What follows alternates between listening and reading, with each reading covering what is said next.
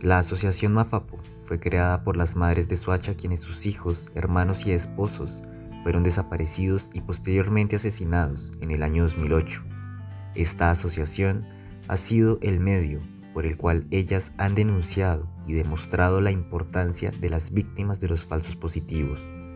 Las fundadoras, quienes son familiares de las víctimas, tienen el objetivo de que su voz no sea silenciada y unir esfuerzos para exigir justicia y limpiar el nombre de sus familiares.